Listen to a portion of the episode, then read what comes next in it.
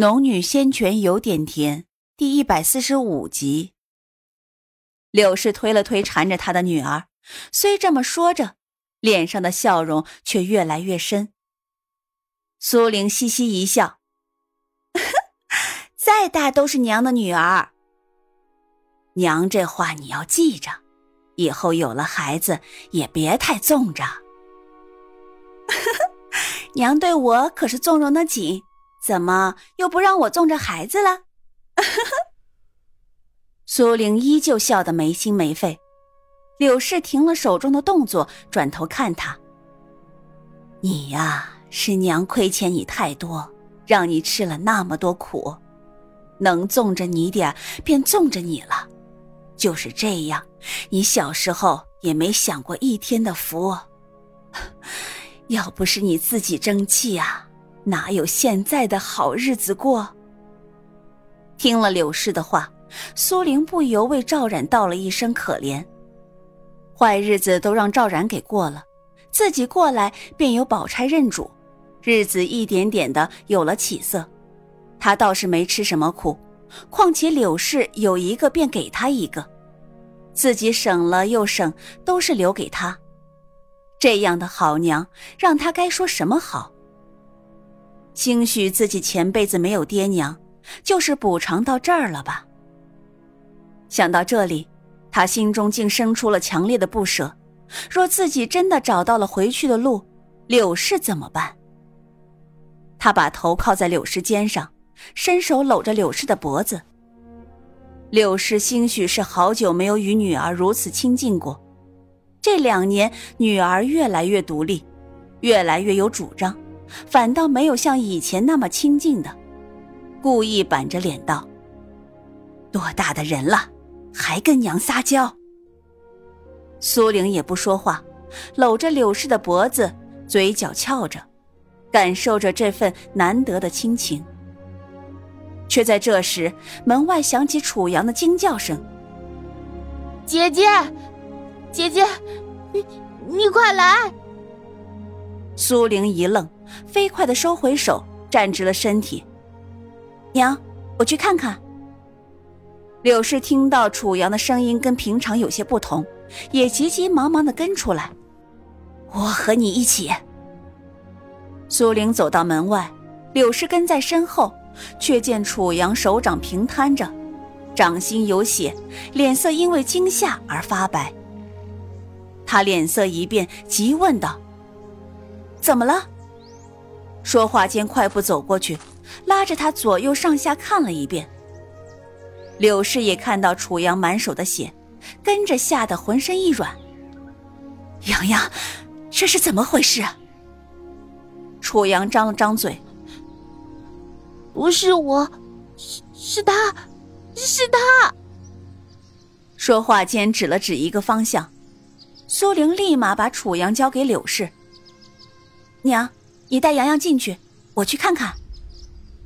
柳氏心疼的拉过楚阳，听到苏玲的话，急道：“你去哪儿啊？快回来！”娘，我没事，你进去，别慌着出来。说话间，整个身影飞快的不见了踪影。苏玲朝着楚阳指着的方向走去，越走越偏僻。本来赵家小院所处的位置就不是村里的中心位置，这么一走，人更稀少。走过高高低低的土墙，突然听到一阵滴滴的声音。苏玲快走两步，走到房屋后面的水沟旁时，看到了狗儿和大鸭，两人一人抱着一只灵兽，正愣愣的站在那里。苏玲目光从两人身上扫过。最后落在了中间一个躺着的人身上。此刻，那人周围的土地、绿草已经被染红了一片。看背影是个女子，穿着蓝裙，而仔细看，竟然还有两分眼熟。他朝着两孩子道：“大丫、狗儿，快回家去。”大丫、狗儿这才回神一般，哦了一声，抱着灵兽冲出了土墙的巷道。直到人走干净，苏玲才一步步走过去。那背朝他躺着的人面目随着苏玲的移动慢慢显露出来。待看清了那人的面庞，苏玲脸色蓦的一变，飞快上前。诺诺。躺在地上的正是唐诺，可此时他一张脸几乎没有半点血色，白的吓人，而闭合的睫毛还在轻轻颤抖，却没有张开嘴发出声音。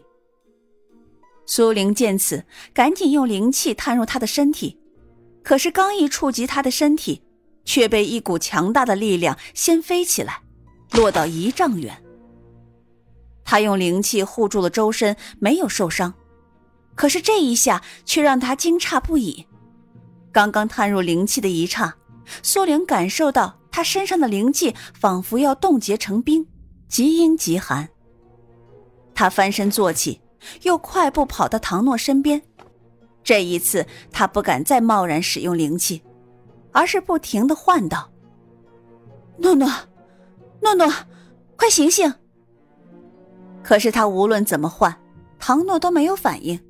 而地上那一片血迹触目惊心，让苏玲心口一点点缩紧。不敢过多犹豫，苏玲害怕碰到他的伤口，只能施展控物术，把他从地上抬起来，然后轻轻扶着往家走去。还好此时天色越来越晚，这位置又极为偏僻，没有被人发现，他顺利的带着唐诺回了家。张春生夫妇从大丫那里听到风声，急急的赶了过来。钟灵兄妹也已经回家，此刻见他带着一个血人回来，都是一脸的惊讶。苏玲没等几人开口询问，而直接朝柳氏解释道：“娘，是唐诺，他受了伤，你们赶紧烧点热水来，我把他扶到我的房间里去。”说罢，又对张春生夫妇道。张叔、张婶，麻烦你们在这里看着洋洋一下。钟大哥，还要麻烦你在村子里看看，有没有异常情况。几人分别应好后，苏玲才对钟灵道：“灵儿，你进来帮我一下。”好。说罢，就跟着苏玲身后进了房间。苏玲把唐诺放到自己的床上，眉头一直没有松泛过。灵气无法探入，帮助他恢复伤势，实在有些棘手。外伤还好办，他摸出怀里的灵泉，滴了一些在他伤口处。灵泉水刚滴入他的伤口，陡然见到一阵白雾，就像是极寒的天里那冰冷的雾气。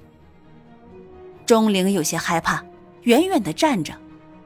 苏玲转头对他道：“灵儿。”去我柜子里拿一件干净的衣服。一面说，一面给唐诺脱掉碍事的衣衫。有灵泉水帮助，唐诺的伤口一点点的复原，可是他身上散发的阴寒之气却越来越浓郁，气息也越来越微弱。苏玲的手臂也开始颤抖起来。若不是知道灵泉水的神奇，他此刻真有些怀疑自己用的是毒药。钟灵从柜子里拿了衣服出来，递给苏玲。冉姐姐，衣服。苏玲嗯了一声，伸手接过，去看看我娘热水烧好了没有。钟灵应了声后，便出了房门。不久，和柳氏一起端着热水进来。柳氏一进来便问：“唐诺这孩子究竟怎么了？怎么浑身是血？”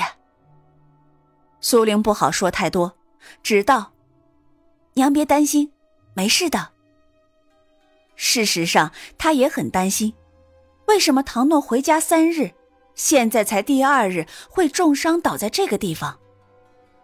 柳氏听了苏玲的话后，也没再追问，只是一齐帮着苏玲给唐诺轻轻擦洗，然后一点点的用灵泉水恢复伤口，直到那伤口没再流血。苏玲才重重的呼了口气，把帕子交给柳氏，对两人道：“娘，你们帮着照看一下诺诺，我出去看看。”刚说完，却被柳氏一把拉住。柳氏虽然不知道有些事情，但女人天生敏感，她立马拦着苏玲道：“不行，就在家里，哪儿也不去。我就随便看看，不走远。”苏玲是怀疑伤了诺诺的凶手就在附近。唐诺修为不低，却被对方重伤至此，想必修为定然高深，自己就算遇上了也是要躲避的。不过他终是不能什么都不做，至少要看看是谁伤了唐诺。将来若是有机会，他才好找机会帮唐诺报仇。柳氏不肯松手，苏玲有些为难。钟灵见此，便对两人道：“然姐姐，你先别急，我哥哥在外面有情况，他肯定会回来告诉我们的。要是你不放心，我再出去看看，马上回来给你说。”说到这里了，柳氏同样想制止钟灵出去。钟灵却一溜烟不见了踪影。娘，我的修为比他们高，我出去才安全。万一他们出了事怎么办？苏玲抽动手臂，见柳氏有些动摇，赶紧又道：“娘，你别担心，女儿有保命的手段，没有人杀得了我。”胡说八道什么？柳氏见他这么说了，又实在有些担心钟家兄妹。总不能自己的女儿是宝，别人的儿女就是草。既然外面危险，女儿的修为又比两人高，总不能让他们去遭遇危险。